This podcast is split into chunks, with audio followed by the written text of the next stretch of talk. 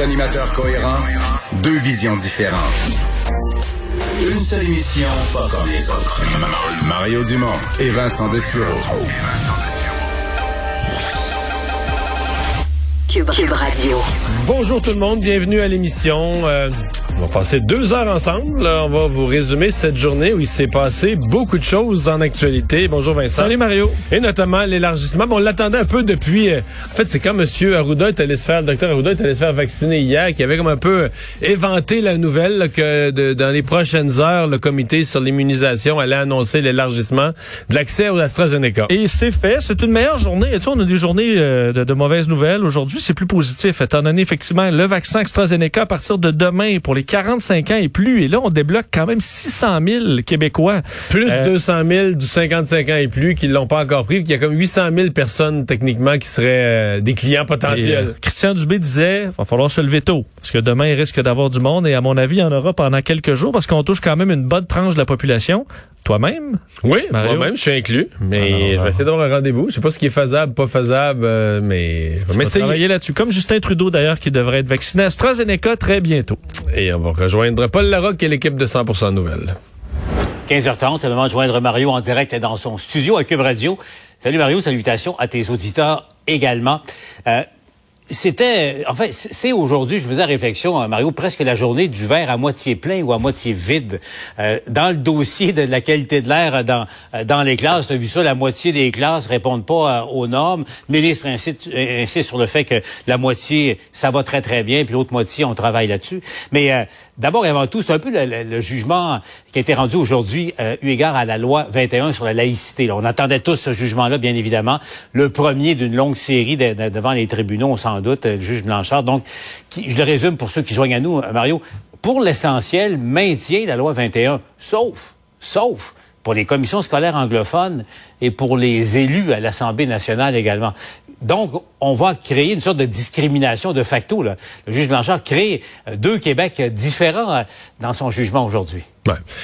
Mais commençons par ce qui est euh, positif. Euh, Peut-être même que M. Legault, M. Legault semblait frustré du jugement, en tout cas choqué du jugement à cause de ça, de la création de deux catégories de Québécois. Ouais. Mais il aurait peut-être dû souligner davantage. euh, le juge, quand même, qui, clairement aime pas la loi 21. Donc là, on part, on part d'un juge qui était biaisé contre. là, il dit lui-même. Il n'aime pas la loi 21 sur la laïcité, mais reconnaît le pouvoir de l'Assemblée nationale du Québec de légiférer en pareille matière, reconnaît, parce que ça aussi c'était contesté, là, puis le, le- le recours à la clause dérogatoire. Donc, les, les pouvoirs de l'Assemblée sont reconnus. Et ça, c'est pas, euh, c'est pas banal. On dit maintenant, il y a des domaines où la clause dérogatoire ne, ne, se- ne peut pas s'appliquer. Exemple, le, le Parlement hein, étant une affaire quasi constitutionnelle, l'Assemblée nationale étant une affaire constitutionnelle en elle-même. Une ben, créature, une créature de l'État. Exactement. Donc, euh, au Parlement, donc euh, un professeur pourrait pas porter, un enseignant pourrait pas porter une, euh, un signe religieux, mais un élu, un député, oui. Parce que la loi ne s'appliquerait pas. Ben, ce qui est, ben, ça, disons que c'est une, c'est une petite catégorie. Là, ils sont 125. Le symbole peut être fort. Ce qui est une plus grosse sous-catégorie, évidemment, ce sont les commissions scolaires anglophones. Et c'est ce qui a frustré euh, clairement M. Legault. Il n'y a pas tort, là. Je veux dire, on- on- les commissions scolaires linguistiques existent parce qu'on veut garantir à la communauté anglophone, euh, comme c'est toujours important pour toutes les communautés linguistiques minoritaires, de pouvoir éduquer euh, ses enfants dans sa langue. Donc, la communauté anglophone au Québec a cette possibilité d'avoir des écoles en anglais. Monsieur Legault dit, écoutez bien, les écoles en anglais, oui, oui, c'est un service qu'on offre, mais c'est pas, c'est pas une sous-catégorie de population avec des règles différentes en matière de valeur ou en autres matières. Maintenant, le juge a interprété, lui, que les commissions scolaires anglophones et leur juridiction étant protégées par la Constitution, l'Assemblée nationale pouvait pas utiliser la clause dé- dérogatoire là-dessus. Euh, disons que c'est du beau matériel pour les tribunaux supérieurs, pour la Cour d'appel et pour la pour la Cour suprême, parce qu'il n'y a pas vraiment de doute que ça va se rendre là. En fait, probablement que les deux parties vont en appeler. Euh, les demandeurs qui voulaient faire sauter la oui. loi au complet vont demander d'aller en appel pour faire sauter la loi au complet. Et le gouvernement du Québec, qui est visiblement est choqué là, de ça, va vouloir aller en appel aussi. Mais bon, euh, mais il reste que c'est, il y a quand même quelque chose là, au niveau du du fond, là, de- de- du gros morceau, le cœur de la loi, euh, le juge de première instance vient confirmer que l'Assemblée était dans son droit de légiférer et d'imposer là, un cadre de laïcité du genre. Mhm. Euh, Mario, je te signale, on m'informe, il y a du mouvement du côté de Minneapolis là, au procès de, oh. l'ex-policier Derek Chauvin. Je ne sais pas si c'est un verdict encore, on va, on va suivre parce que parfois le jury peut euh, revenir devant le juge pour donner des précisions. Mais là, on me dit que le verdict viendrait d'être transmis. Donc, le jury qui a, qui a transmis au juge là, une, une décision. Euh, Mario, évidemment, on garde un œil attentif là-dessus. On, le rappelle, ça prend une décision unanime euh, du jury, mais ça n'aurait pas été long là, si, si, ça se confirme. Donc, euh, moins de 24 heures de, de délibération dans ce cas-là. Et Mario, ben, on, va, on va rester là-dessus là, parce que c'est trop important. On a vu à quel point les tensions raciales sont... Il y a eu d'autres incidents mmh impliquant des policiers qui ont, qui ont abattu, on le sait, un autre euh, Afro-Américain tout juste à côté, à quelques kilomètres de là, il y a, il y a trois semaines. Euh, Mario, c'est euh, c'est un sujet qui est extrêmement délicat. Si jamais le policier, l'ex-policier était acquitté, on peut à peine imaginer la réaction que ça provoquerait un peu partout aux États-Unis. Bon. Et, pourtant, il faut que la justice soit la justice. C'est-à-dire, la justice a un processus. On dit, s'il y a une chose à propos de la justice, c'est qu'elle ne peut pas être influencée par l'opinion publique, l'atmosphère, la foule, la politique. la justice ne doit pas être influencée par rien. Les jurys, normalement, doivent s'installer là avec les faits. Ils ont écouté le procès. Ils doivent s'installer là avec les faits et y aller au meilleur de le bon, leur bon jugement avec un, verdict. Mais euh, le fait est que euh, je ne sais pas jusqu'à quel point ils la sentent, les jurys, cette pression-là. Effectivement, les gens sont presque là, près dans la rue, là, à partir dans des manifestations qui pourraient. Et on, dire, on, les a vus là, après la mort de George Floyd. Ça a duré plusieurs jours, plusieurs soirées euh, de manifestations. Il y a eu du pillage. Il y a eu des soirées assez violentes, une foule dure à contenir. Alors, on pourrait repartir ce bal-là. Euh, évidemment, les États-Unis vivent avec euh, vivent avec ça. Dans ce cas-ci, l'impression à plus du procès. Moi, je l'ai suivi de, proche puis de loin à la fois. Là, j'étais pas dans les jurys, mais j'ai suivi à chaque soir les rapports. Uh-huh. Moi, mon impression, c'est que la preuve contre le policier Chauvin était accablante. Là. la preuve avait l'air ah claire. la défense n'a pas eu l'air facile à faire.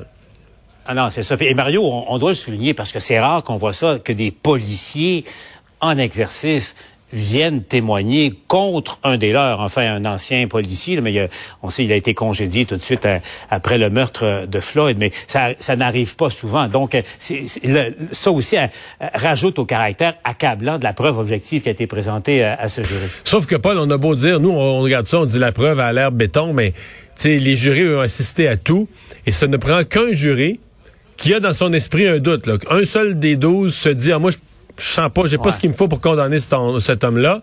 Euh, t'as plus l'unanimité, t'as pas de condamnation. C'est, à ce point-là. Donc, il faut vraiment convaincre, hors de tout doute, les douze de venir euh, s'associer au verdict de culpabilité pour arriver à un verdict de culpabilité.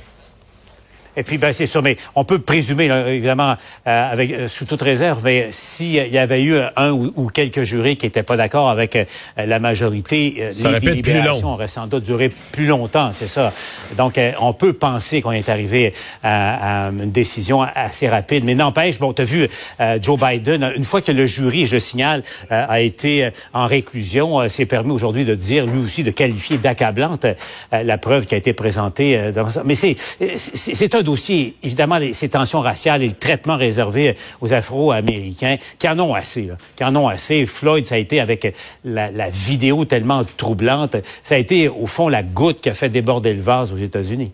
Oui, oui je demeure, euh, je continue de penser que même si le jury était euh, récusé, que c'est l'idéal pour un président, c'est de pas se prononcer sur une question qui est devant les, les tribunaux, de résister à cette tentation de, de marquer quelques points politiques, mais les États-Unis vont devoir régler ce problème-là dans son ensemble, c'est-à-dire avoir plus de plus de policiers issus de toutes les communautés, etc.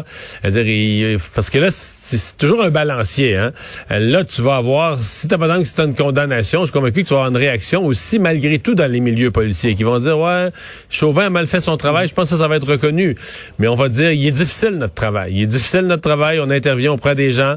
Euh, une proportion de une proportion des gens qu'ils ont arrêtés qui qui est armé, mais démesuré. Là. Il n'y a pas de pays au monde où la probabilité, tu fais n'importe quelle intervention là, pour le code de la route, pour n'importe quoi, la probabilité que la personne que tu vas interpeller soit armée, je veux dire, il n'y a aucun pays du monde où elle est aussi élevée aux États-unis, que tout le monde est dans, dans, raison. dans la boîte du pick-up, dans, dans, le coffre à gants, il peut avoir une arme. au Canada, ça se peut que tu arrêtes quelqu'un qui soit armé, mais c'est quelque chose de très, très rare, exceptionnel. En France, ça avait fait le tour du monde. Là. Il n'y a nulle part comme aux États-Unis. Donc, le travail des policiers est de plus en plus difficile.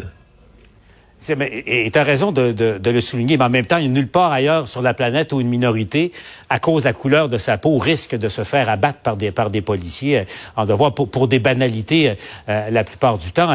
Et, c'est vrai, et, même les, les, Américains et les Afro-Américains le disent, dans, dans l'éducation qu'ils ont à faire de leurs enfants en bas âge, ils doivent expliquer aux jeunes Afro-Américains euh, que le risque qu'ils courent lorsqu'ils sont interpellés par la police est tellement important qu'ils se doivent tout de suite de lever les mains. Tu sais, expliquer ça à ton enfant de 3-4 ans, imagine. Mais c'est ça la réalité aux États-Unis en ce moment. Oui, oui, oui. C'est ça. Tu fais bien de souligner que toujours se souvenir d'où c'est parti. là. Euh, l'affaire Floyd n'est pas partie euh, d'un vol de banque violent avec euh, huit hommes lourdement armés qui voulaient, qui tenaient en joue les caissiers. C'est parti avec un gars qui avait un 20 pièces, qui peut-être lui-même Floyd ne savait même pas que c'était un faux, l'avait peut-être ramassé ailleurs, tu sais. Et c'est parti d'un faux 20 pièces. C'est parti d'une, tu dis une banalité, une incroyable banalité qui a généré dans l'intervention qui lui a coûté la vie. Fait que voilà. Donc c'est sûr qu'au niveau policier, à un faut que tu te questionnes. faut que tu te questionnes sur ce que tu es en train de faire, la gravité du crime, la gra... d'où tu es parti, puis où tu es rendu, puis qu'est-ce que tu es en train de faire. Et euh, il semble y avoir eu, dans ce cas-là, un niveau d'agressivité absolument démesuré. Il faut dire que les Américains sont aux prises avec un, double cycle infernal de violence. Il y a, ces violences contre les, euh, les minorités, parce que parfois il y a des Latinos également qui, qui, goûtent, mais il y a aussi ces, ces tueries, ces fusillades à, répétition, et ça, ça fait en sorte que rarement les États-Unis, il faut remonter probablement aux années, à la fin des années 60 pour avoir un tel climat, un clivage, mais un tel climat de tension générale aux États-Unis. Ouais, ouais. Tu sais, c'était quand on parlait de Joe Biden, on disait bon, c'est un président qui sera peut-être un peu plus plate, euh, terne, euh, certainement pas aussi spectaculaire là, dans ses messages quotidiens que pouvait l'être Donald Trump pour nous donner, tu pour les médias, pour donner du matériel, mais qu'on avait peut-être besoin d'un président. Euh, le, mot qui était utilisé, c'est un président d'apaisement, pour essayer d'apaiser la société, apaiser les tensions de toutes sortes, là, des tensions entre opinions politiques, des tensions raciales, euh, toutes les formes de, de tensions. Ben, euh, tensions avec des, pays étrangers que, que, Donald Trump avait poussé euh, au, maximum en chicanant avec tout le monde. Donc ça, ah. euh, on verra, on verra. mais là, ce que, ce que je comprends, c'est qu'on parle d'un verdict d'ici environ 60 à 90 minutes là, avant que le juge au procès de, de Chauvin donne le résultat. C'est ça, il y a du mouvement de ce côté-là. Alors, bon, Mario, écoute, si tu le désires, je te laisse retourner à ton émission. Sinon, nous, on, va aller retrouver euh, justement Sylvain Drapeau qui, qui suit ça.